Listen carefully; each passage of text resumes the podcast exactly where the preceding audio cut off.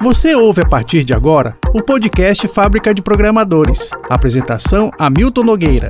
Apoio Prefeitura Municipal de Fortaleza. Realização O Povo. Olá, sejam muito bem-vindos a todos que acompanham os conteúdos do Povo Tecnologia. Hoje apresentando num formato diferente, o formato da Fábrica de Programadores, um conceito amplo é, por meio do qual essa atividade fabril pretende é, desenvolver muitos produtos do ponto de vista do acesso, do ponto de vista da qualificação, da reflexão sobre esse mundo digital diferente, complexo, desafiador que começa, é, começou há algum tempo, se acelerou durante a pandemia e exige de todos nós mais compreensão, mais dedicação, mais inclusão enfim. Então, hoje a, a gente dá início a a esse, novo formato, serão quatro lives especiais nessa quarta, amanhã, quinta, sexta-feira e quarta que vem. Porém, muita coisa virá sob essa, sob essa marca uh, do Fábrica de, de, de, Programadores e a gente vai é, desenvolvendo esse mundo juntos. É, a gente tem um prazer. Hoje o assunto para a nossa conversa é juventude e letramento digital, que é um conceito novo que a gente vai é, já já poder conversar um pouco mais aprofundadamente a respeito do que se trata.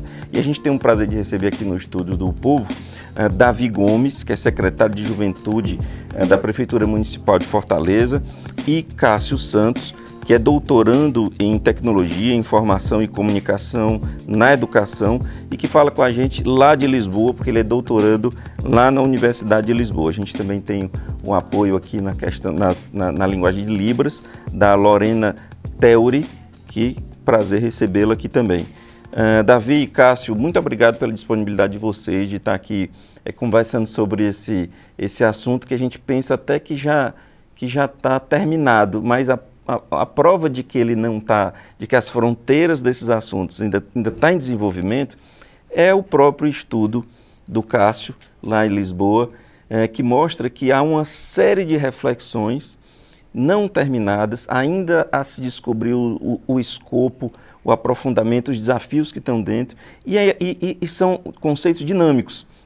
Porque quando você pensa que entendeu tudo a respeito, vem comportamentos, e aí na juventude ainda mais, você sabe disso mais do que eu, para nos desafiar a entender o que, que tem dentro desse mundo novo. Davi, obrigado pela sua participação, pelo seu, pela sua presença. Eu queria começar com você se falando o que é, qual é a sua, sua formação intelectual, profissional, né? E explicando um pouco da missão da Secretaria da Juventude Fortaleza. Seja bem-vindo. Tudo bem, é um prazer estar aqui no, no programa falando sobre juventude, sobre tecnologia.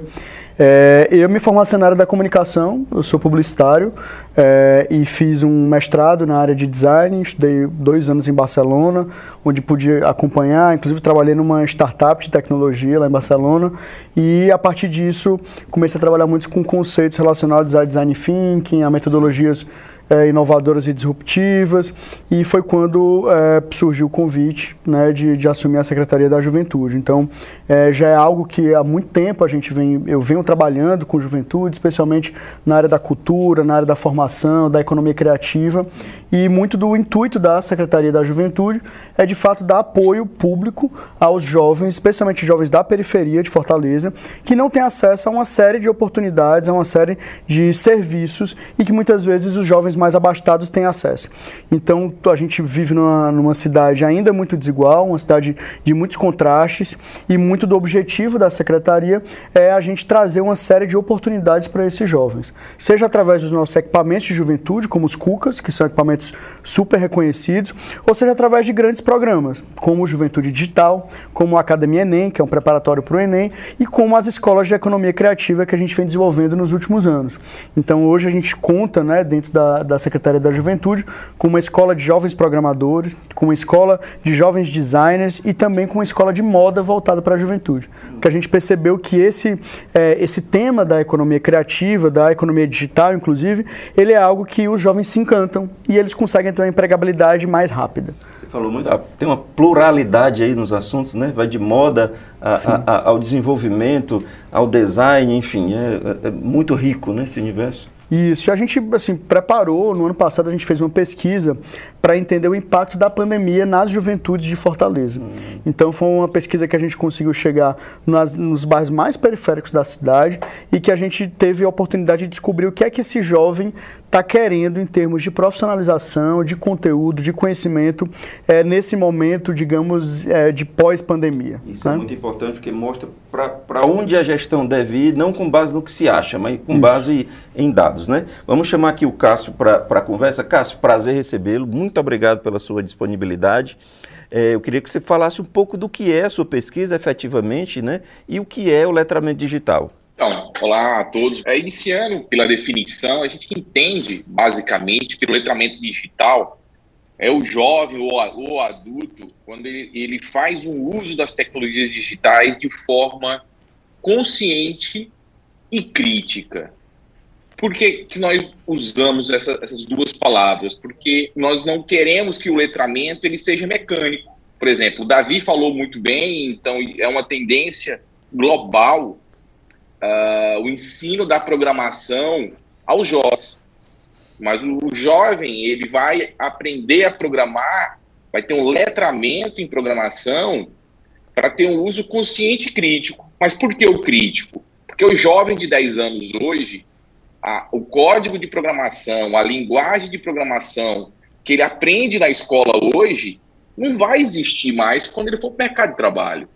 Na verdade, o que se busca na programação é que o aluno entenda e adquira o pensamento computacional e que inclua ele dentro de, desse mercado que está crescendo e que, e, e que é dominante dos dispositivos, de que todos os dispositivos necessitam obrigatoriamente de softwares, de aplicativos, e esses necessitam dos programadores.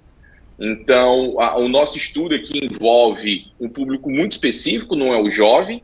Aqui o nosso estudo ele é voltado para os professores, das, do qual eles são responsáveis pelo incentivo e pela promoção desse letramento, desse letramento nos jovens. É, o, o é engraçado isso. O seu público, você está estudando os professores na, no, no ambiente de Portugal, não é isso? Perfeitamente. Professores portugueses. Porque, assim, é, é, claro que há uma realidade diferente, histórica, de desenvolvimento educacional de Portugal, diferente do, do, do Brasil. E aí, quando a gente se depara com a, com a, com a, com a com Covid, os professores que vinham numa evolução se viram com, com uma realidade absolutamente diferente e também precisam de ajuda para terem um letramento digital para passar por uns alunos muitas vezes de muita fragilidade social. Você ainda não era secretário, isso foi. 2020. Você assumiu em 2021, no início da, da, da, da gestão Sarto. E o que, que, você, o que, que você encontra dentro dessa realidade? Professores precisando de ajuda e um universo de alunos muito frágeis, digamos assim, por questões históricas, precisando dessa ajuda. Qual foi o impacto, Davi? É, a gente, inclusive, nessa própria pesquisa que a gente fez, a gente fez vários questionamentos e perguntas sobre como é que foi a formação durante a pandemia para esses jovens, né? É, tanto o governo quanto a prefeitura é, ajudaram no, no, acesso à tecnologia e informação, com a distribuição de chips, tablets e outras tecnologias, mas, de fato, o que mais é, tem de, de, dificuldade é a atenção do, do aluno né, é, em detrimento das diversos conhecimentos, diversas informações que ele tinha. Eu digo isso porque eu também sou professor Sim. e a das maiores dificuldades que a gente tinha era conseguir manter a atenção do jovem. Primeira coisa é a, a falta de contato visual a maioria deles não liga a câmera. Então você às vezes está falando para avatares ali, símbolos que você às vezes não sabe se a turma está ali, se não está, se está escutando, se não está. Uhum. Mas dentro da juventude que a gente trabalha, que é a juventude da periferia, uma das maiores dificuldades era de fato a concentração. O que a gente percebeu é que muitas vezes os jovens ele, ele dividia seus equipamentos com vários outros familiares. Então, o próprio ambiente não deve ajudar, né? O ambiente de trabalho não era muito propício, porque muitas vezes moram muitas pessoas numa casa pequena. O computador desktop geralmente não é individual, ele é dividido com, com outras pessoas. E o que a gente percebeu é que também, às vezes, o próprio celular, muitas vezes os pais utilizavam do, do, do crédito de banda larga para fazer outras atividades que não a parte formativa. Mas, além disso, acho que entra muito com a questão da saúde mental, que afetou muito a, a juventude. Porque essa perspectiva de você estar tá estudando sem saber se está, de fato, a, a, aprendendo aquilo que está sendo ensinado, se refletiu muito no, no, na prova do Enem, por exemplo. A gente teve o maior índice de evasão da história do Enem, Verdade. foi exatamente em 2020, porque muitos desses jovens não se sentiam preparados para participar do exame, porque achavam que não iam conseguir, que não estavam acompanhando, e isso se refletiu também muito é, nos nossos conteúdos, especialmente na juventude. A gente teve que sair de vários cursos da Rede Cuca que eram presenciais e a gente teve que migrar para o digital de forma muito rápida. Uhum. E aí a gente percebeu também uma evasão grande, porque muitos se, se inscreviam, mas cerca de 60% só conseguiam concluir. Vocês falaram na, nas falas iniciais, tanto o Cássio como o Davi falaram três palavras que me chamaram muita atenção e que eu acho que está no núcleo, no cerne da questão do letramento digital. Crítica, consciência e acesso. Eu, eu na, na, no comentário da CBN hoje, Cássio, eu falei que o, se não tiver criticidade, você pode ter uma massa de dados chegando no seu, no seu celular, no seu, nesse terminal de computador que é o celular, mas você é apenas um consumidor. Consumidor do produto alheio, consumidor da ideia alheia, e você é incapaz de, de distinguir aquilo que você quer do que você não quer, do que vai lhe fazer bem ou não vai lhe fazer, fazer bem. Eu queria ouvir um pouco o Cássio a esse respeito, da, da criticidade que eu acho que acredito que seja um, um pilar é, que ele tem, naturalmente desenvolve no, na, na pesquisa dele de letramento a análise crítica hoje, em qualquer, em, em qualquer segmento, ela está na base da estrutura de uma sociedade desenvolvida.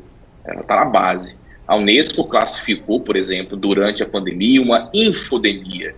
Sim. Durante a pandemia. Então, então, isso foi classificado pela Unesco. Então, não é, não foi uma pessoa que inventou. Por quê? Tem-se a ciência completa da necessidade do poder crítico da sociedade em virtude do que está. Então, a quantidade de informações que nós temos hoje, a, a livre acesso, é totalmente diferente a de cinco anos atrás. Então, estou falando de cinco, imagine dez anos atrás.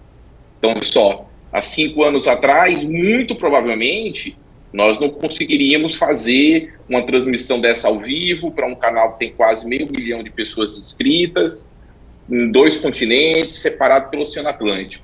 Isso talvez não era possível. Então, ou seja, há uma gama de informações disponíveis hoje para a sociedade imensa. E é necessário que nós treinemos e orientemos os nossos jovens, principalmente os mais desfavorecidos, que após a pandemia, após a pandemia entrarem em muito mais desvantagem ainda, eu vou um pouco mais à, à frente sobre isso, sobre esse pensamento crítico, sobre onde ele averiguasse uma notícia, se uma informação, porque daqui para frente o mundo é digital, não há outra opção. Nós podemos optar ou não, mas o nosso acesso é digital. Hoje você só acessa os serviços do governo federal com a sua conta Gov. Então, se você não tiver um mínimo de letramento digital suficiente para baixar o aplicativo, se credenciar, fazer seu reconhecimento facial, você não, não consegue ter mais, é, por exemplo, o, o acesso a diversos serviços que o governo disponibiliza, por exemplo. Logo, você estará à margem das necessidades do Estado. É, eu queria ouvir também... À da, margem da, da necessidade e dos serviços do Estado. Sim, sim, sim. E aí, nós estamos falando de programas sociais, não estamos falando de coisas sofisticadas, estamos falando daquilo que o Estado é, entrega de, de, básico e de necessário para as pessoas. Então, com, com, todo o direito que elas têm de, de, receber, precisa ser respeitado. No entanto, falta o equipamento, pode, pode faltar equipamento, falta, falta a habilidade. E aí é que eu pergunto para o Davi, o, o, o senso comum, talvez, acredito que seja verdade, é que o jovem é extremamente conectado, mais do que qualquer outra média de qualquer outro recorte da sociedade. Estar conectado é ser letrado? É, não necessariamente, né? Eu acho que tem uma. Acho que a, a gente passa. Até no, no, no, próprio modelo de acesso educacional. A gente, durante muitos anos no Brasil, ficou buscando o acesso à escola, né? Garantir matrícula. Sim. Né? É, mas em dado momento, garantir matrícula não garante a qualidade do, do ensino. Então, o Brasil hoje ainda está muito atrás nos rankings de, de ensino e de, de notas, enfim, em relação a outros países. No mundo digital não é diferente. Então, quando a gente fala, inclusive, de, de comunicação, que se fala, ah, cada vez mais você vai ter acesso a, a novas, as novas enciclopédias virtuais e tudo isso, as pessoas vão estar tá mais qualificadas. Mas hoje você vê que os maiores é, temas mais buscados nos portais e tudo isso são temas relacionados a celebridades, a fofoca. Não surgiu uma super civilização, infelizmente não surgiu. Isso, isso de fato não, não trouxe a, né, uma, uma, nova coisa. Você vai ver nos trend tópicos do, do Twitter, sempre é algo relacionado a celebridades, é. algum reality show, algo sobre futebol. Então, no fim das contas, você transferiu, você mudou as plataformas. Eu acho que o acesso, ele cresceu muito. Essa pesquisa que a gente fez mostrou que quase 88% dos jovens de Fortaleza têm acesso à internet diariamente. Né? É. Então, isso é, não necessariamente se transmite em conhecimento. E muitas vezes ele está acessando as redes sociais, as plataformas. Mas a infraestrutura está lá. Mas a infraestrutura está, está lá. Né? É um grande passo. É um grande passo. E isso, na verdade, quando a gente se traduz, eu acho que é, a gente que pode falar, a gente tinha aula de ortografia. Não sei se vocês lembram, né? Que você tinha um caderno de caligrafia é. e que você tinha que escrever e tudo. E, assim, é, é muito sintomático isso. A, a, letra de todo mundo piorou muito ultimamente. Né? É. Eu tiro pelo meu irmão mais novo, assim, hoje ele tem uma letra de garrancho, uhum. mas ele digita tão bem, tão rápido, muito mais do que eu, né? Em termos disso tudo tudo. E ao mesmo tempo as linguagens mudam. Então, o, assim, quando as pessoas falam, ah, porque como é que a gente vai, é, como é que a, a, pandemia vai ser falada no futuro nos livros de história? A gente não vai ter livros de história, a gente vai ter os twitters, vai ter as falas do presidente no Twitter, a gente vai ter os emoticons que foram criados, os gifs que, que foram criados, os memes que viraram história. Então, o que a gente vai deixar de legado para o futuro não é uma informação tão, tal qual formal como a gente imaginava. Essa história ela vai ser contada através de, de memes, de gifs, de animações, de falas, de trechos do Twitter, do que foi colocado numa, numa, numa rede social ou outra. Então acho que esse tipo de letramento não é que o jovem ele tem que voltar para a linguagem culta. Eu acho que inevitavelmente a gente tem que se adaptar para uma linguagem que não necessariamente né, vai ser compreensível, mas é a linguagem que o jovem está falando.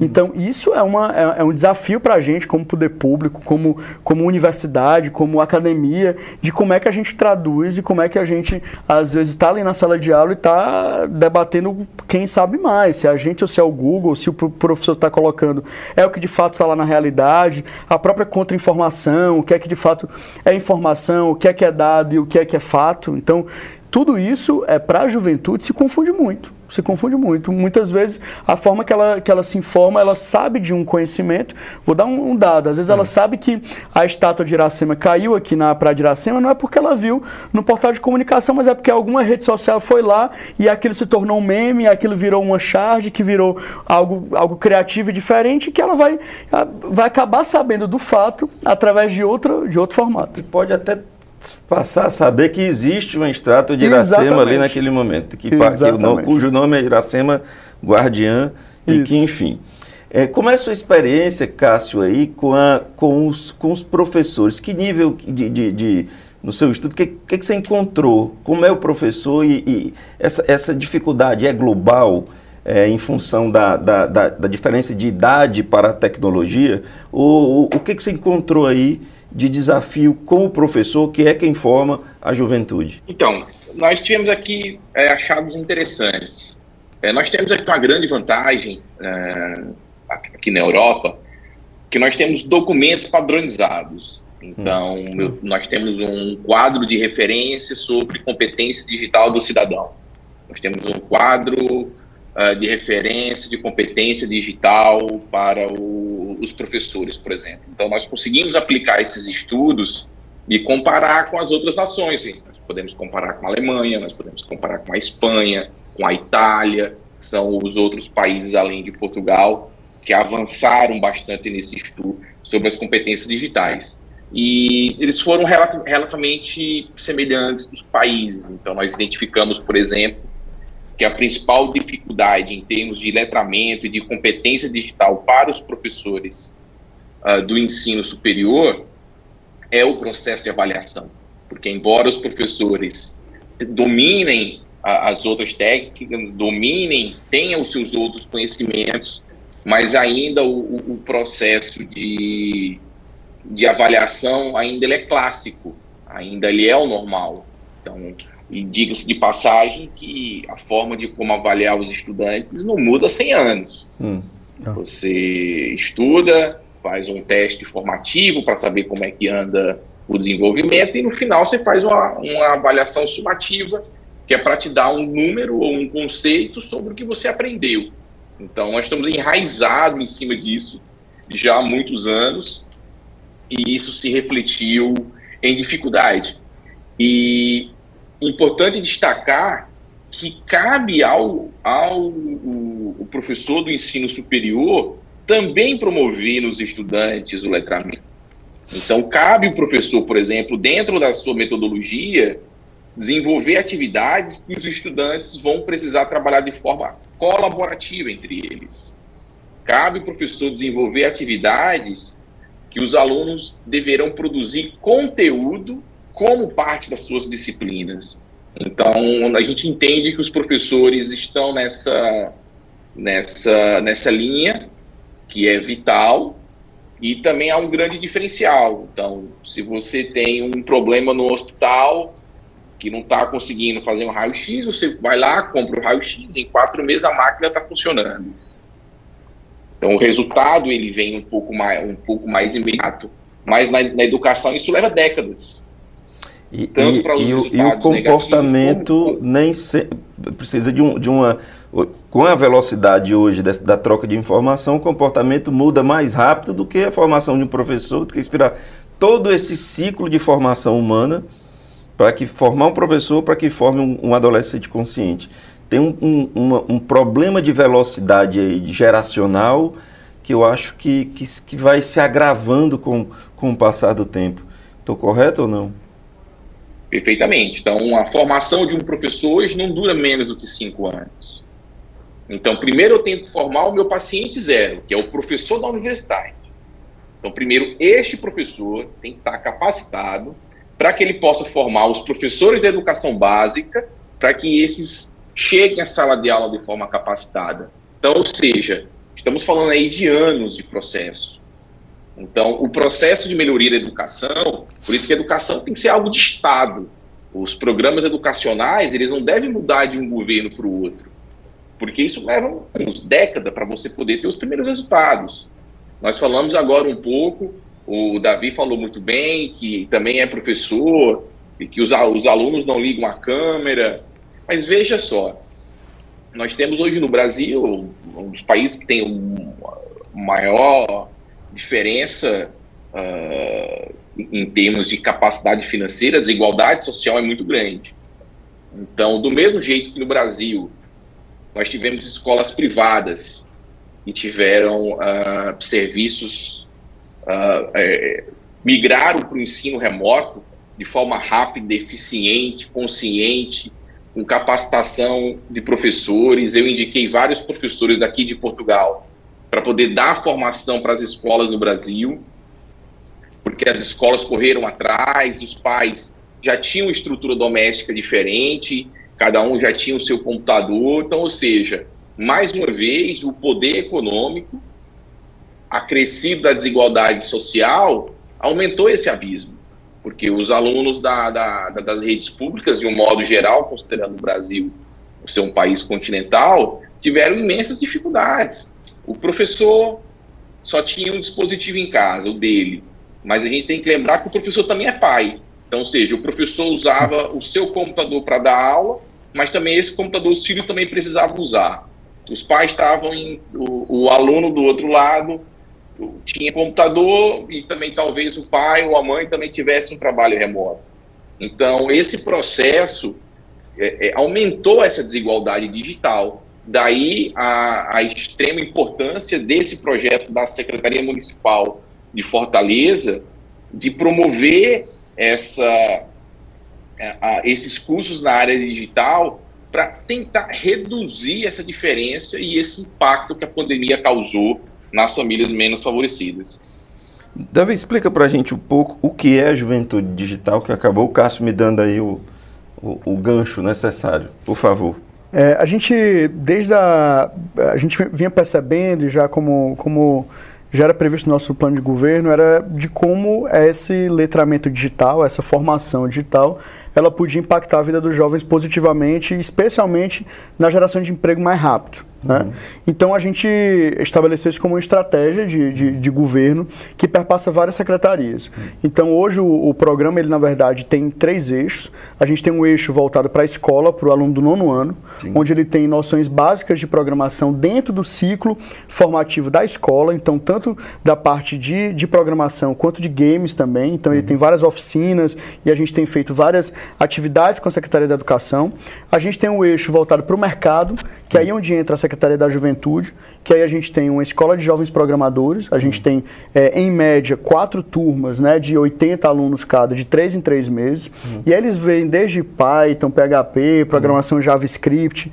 Então, em três meses, eles conseguem minimamente montar um protótipo que geralmente é um sistema, uhum. ou é algo que, a gente, a última turma, por exemplo, eram sistemas educacionais. Então, eles formaram né, um, pequenos produtos educacionais de módulos é, dentro da própria escola. Né? Então, esse eixo é totalmente voltado para o mercado. Então, uhum. dessas turmas que a gente faz, 60% se empregam no final do curso rapidamente. Os que não se empregam, pelo menos, estão despertados para uma, para uma realidade. Pelo menos você ali conecta eles a um, a um novo tipo de conhecimento. Né? Isso, né? Ou seja, isso. não se perde o conhecimento ali. Isso. E nesse eixo também do, do mercado, a gente, na verdade, percebe já nos cursos que a gente faz nos CUCAS, às vezes são cursos básicos, por exemplo, entra, por exemplo, design gráfico. Design gráfico não deixa de ser algo do mercado digital. Todos e eles, muito verdade, necessário, né? E muito, muito necessário é. e que a empregabilidade é muito rápida. É. Então, assim, é, rapidamente ele consegue estar é, tá inserido no mercado ou consegue ganhar o seu próprio dinheiro Sim. sendo freelancer. Uhum. Né? Então, a gente percebeu que precisava ter formações rápidas. Então, por isso que os cursos são de três meses, a gente tem oficinas mais curtas. E tem um terceiro eixo do Juventude Digital que é voltado para o mercado de games. Hum. Que aí sim a gente tem cursos e formações, a gente tem um espaço que é a Casa de Cultura Digital, lá na Praia de Iracema. Em cada um dos cucas a gente tem uns containers hum. é, com espaços voltados né, para prototipagem, impressora hum. 3D, né, e, e, alguns desses formatos voltados para jogos. Uhum. Porque a gente também percebeu, né, não, não a gente percebeu, mas o mercado demanda muito, a gente é, tinha muitas empresas procurando jovens nessa área. Então o Juventude Digital ele é uma forma de levar é, formação né, empregabilidade e a gente especialmente também fazer esse link do jovem com o mercado de trabalho. Hum. Então assim que ele termina essas formações, a gente já está ali com as empresas esperando os currículos deles, uhum. né, para poder fazer esse encaminhamento. Então é, é, uma, é uma plataforma, digamos assim, de conhecimento, de informação e de formação onde é, a secretar as secretarias da prefeitura se envolvem, tanto a Secretaria da Juventude quanto a Secretaria da Educação, de Desenvolvimento Econômico, né? E Porque o próprio, é transversal, né? Ele é transversal transversal. É. Né? Então a gente meio que é, tentou buscar em, em, quais eram as áreas da gestão que tinham isso e quais programas novos a gente tinha que criar. Uhum. Então o Juventude Digital é quase que um, um selo assim, de, Cê, de, de acreditação. Sabe dizer a capacidade de atendimento? Quantos atenderam até hoje? A gente no ano passado tinha uma meta de formar 4 mil jovens, uhum. né? chegamos a 3.800, uhum. teve um pouco de, de, não conseguimos bater a meta por conta da própria pandemia. Uhum. Esse ano a nossa meta é a formação de 12 mil jovens, uhum. tá?